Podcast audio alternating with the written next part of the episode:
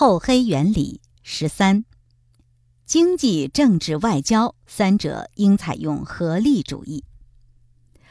我国古代不但哲学家的学说合得到力学原理，就是大政治家的政策也合得到力学原理。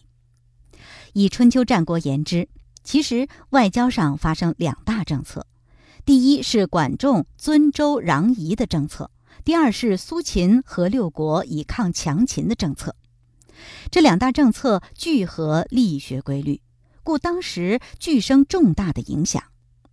管仲的政策是尊周攘夷，他提出“尊周”二字，九合诸侯，把全国立宪集中于尊周之一点。内部立宪既已统一了，然后向四面打出，伐狄、伐山戎、伐楚，遂崛起而称霸了。春秋时楚国最强，齐自襄公之乱，国力微弱，远非楚敌。齐和鲁、宋、陈、魏、郑、许、曹诸国以及楚，是合众弱国以攻打一个强国，合得到力学上的合力方式，所以能取胜。后来晋文公和齐、宋、秦诸国以伐楚，也是施法管仲政策，采用合力主义。苏秦和六国以攻强秦。这是齐、楚、燕、赵、韩、魏六国各发出一根立线，集中于攻打强秦之一点。其政策名曰合纵，是合六根立线从纵的方向向强秦攻去，也是一种合力主义。故他的政策实行后，秦人不敢出关者十五年。诸葛孔明是三代下第一个政治家。他的外交政策是联吴伐魏，和两个弱国攻打一个强国。史称孔明自比管仲、乐毅，孔明治蜀略似管仲治齐，以之自比尚属相似。请问孔明生平哪一点像乐毅？魏神以之自比。我们考《战国策》。燕昭王以乐毅为上将军，率燕、赵、楚、魏、宋五国之兵以伐齐。孔明的隆中对主张西和朱荣，南抚夷越，东连孙权，然后北伐曹魏，与乐毅和燕昭王那篇议论完全相似。可知孔明自比管乐，全是取他合众弱国以攻打强国这一点。这是孔明在南阳同朱明氏研讨出来的政策，不过古史略简，只载自比管仲、乐毅一句，未及详言之耳。后来孔明的政策成功，曹操听说孙权把荆州借与刘备，二人实际联合了，他正在写字，手中之笔都落了，由此知合力主义之厉害。大凡列国纷争之际。弱小国之唯一办法是采取合力主义，合众弱国以攻打强国，已经成了历史上铁则。而强国对付之唯一办法是破坏他的合力主义，设法解散弱国之联盟。故六国联盟成功，秦即遣张仪出来挑拨离间；吴蜀联盟成功，曹操即设法使孙权败盟。弱国能否战胜强国，以弱国之合力主义能否贯到彻底为断。齐和八国之师以伐楚，晋和四国之师以伐楚，燕和五国之师以伐齐，是合力到底，故能成功。苏秦和六国以抗秦，而六国自相冲突，故归失败。吴蜀联盟，中经孙权败盟，关羽被杀。后来虽重新联合，而势力大为衰减，故仍不能成功。合力主义不但失之外交，更应失之内政。齐桓之能够称霸，是由管仲做内政、记军令，内部立宪是一致的；孔明治蜀，内部立宪也是一致，故魏人畏之如虎。秦自商鞅而后，内部事事一致。六国既彼此冲突，而各国内部复不讲内政，故秦兴而六国灭。管仲与宁豹诸人同心义德，合得到合力主义，故成功。苏秦有一个好友张仪，反千方百计驱之入秦，违反合力主义，故失败。主持国家大计，贵在把全国立宪根根都发展出来，集中于中央政府，用以对外，自然绰有余裕。所以，身负国家重责的人，必须有笼罩万有的气象。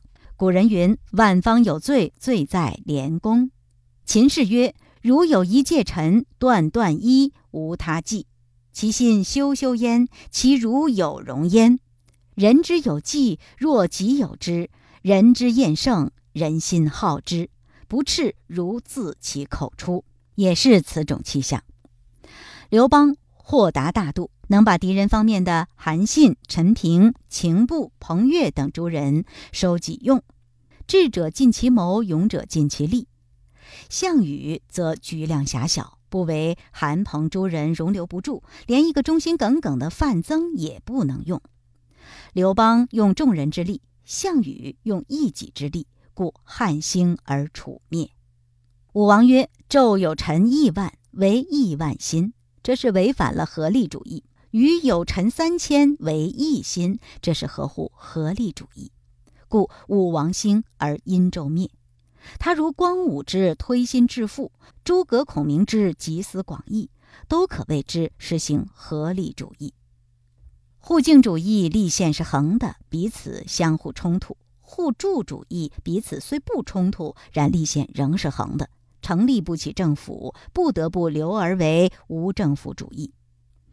若实行合力主义，则立宪是纵的，可以成立政府；而立宪则根根直达中央，彼此不相冲突。讲尼采的超人主义，其流弊于你死我活。讲托尔斯泰的不抵抗主义，其流弊于你活我死。最好是行合力主义，你与我大家都活。我国治国之术有主张用仁义感化的，其说出于孟子一派的儒家，是建筑在性善说上面。性善说是一篇之见，故纯用仁义感化有流弊。有主张用法律制裁的，其说出于深寒一派的法家，是建筑在性恶说上面。性恶说是一篇之见，故纯用法律制裁也有流弊。我们知道，心理以力学规律而变化，无所谓善，无所谓恶，这是把性善说和性恶说合而为一。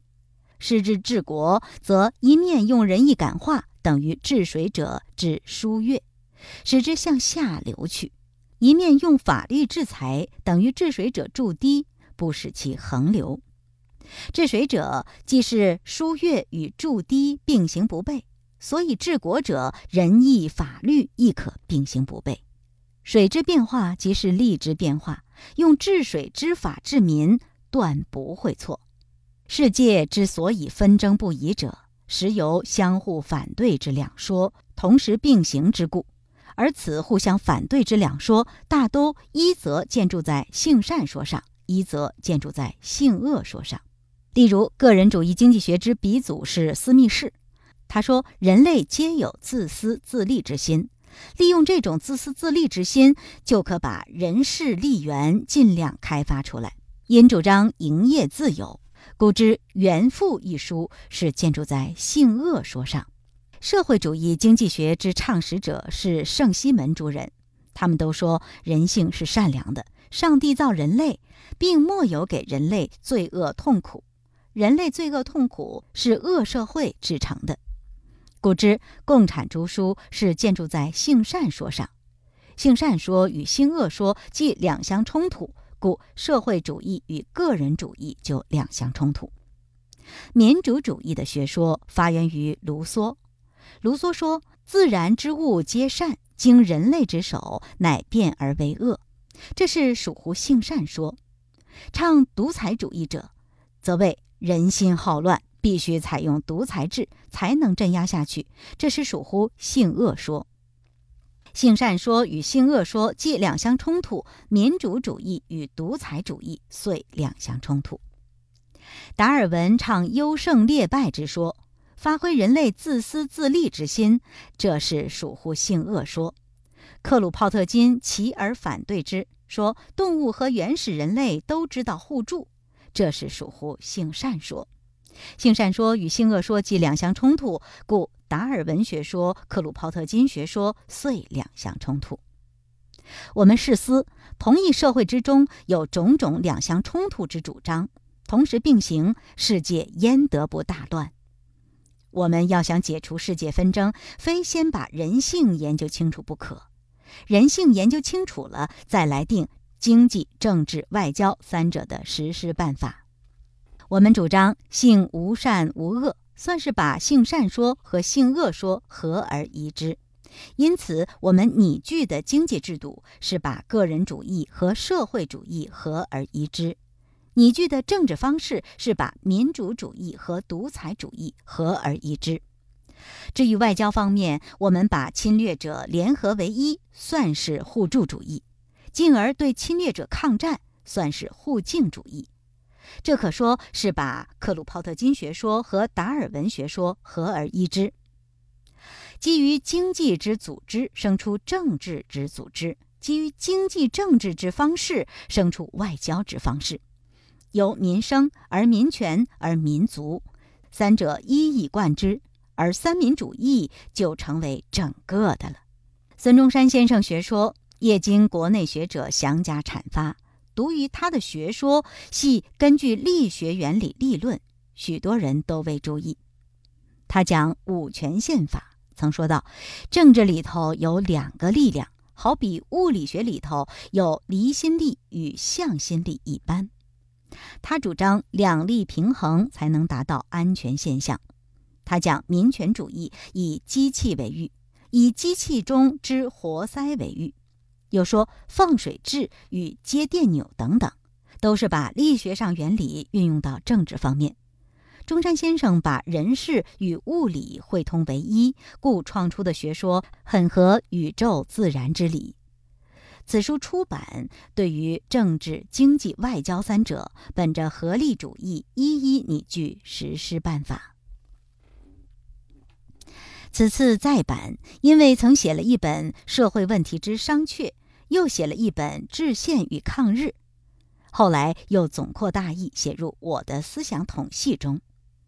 其大旨关于政治一层，人民行使四权，先从一村一厂开始，各村各厂办好了，联合为区；各区办好了，联合为县；由市而省而全国，四万万五千万人有四万万五千万根立宪，根根立宪直达中央，成一个合力政府。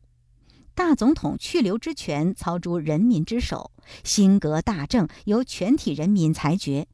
大总统违法，可由人民总投票撤职训办，视为民主主义。大总统在职权内发出之命令，任何人不能违反，俨然专制时代之皇帝，是独裁主义。像这样的办法，民主制和独裁制即合而为一了。关于经济一层。土地、工厂、银行和经济贸易四者一律收归国有，其他经济之组织悉仍其归，个人主义、社会主义融合为一。人民私有之土地，始而收归一村一厂公有，继而收归全区公有、全县公有、全省公有，终而收归全国公有。详细办法俱在着著《我的思想统系》中。关于外交一层，由我国出来组织新的国际联盟，喊出“人类平等”的口号，以弱小民族为主体，进而与列强联合，以这个新的国联为推行我国王道主义之机关。我们最终的目的是全球十八万万人共同做皇帝，把全世界土地收归全人类公有。自有历史以来，都是人同人争。其立线是横的，我们改为纵的方向，悬出地球为目的物，和全人类向之进攻，把它内部蕴藏的财富取出来，全人类平分，人同人争之现象永远消灭，视为合力主义之终点。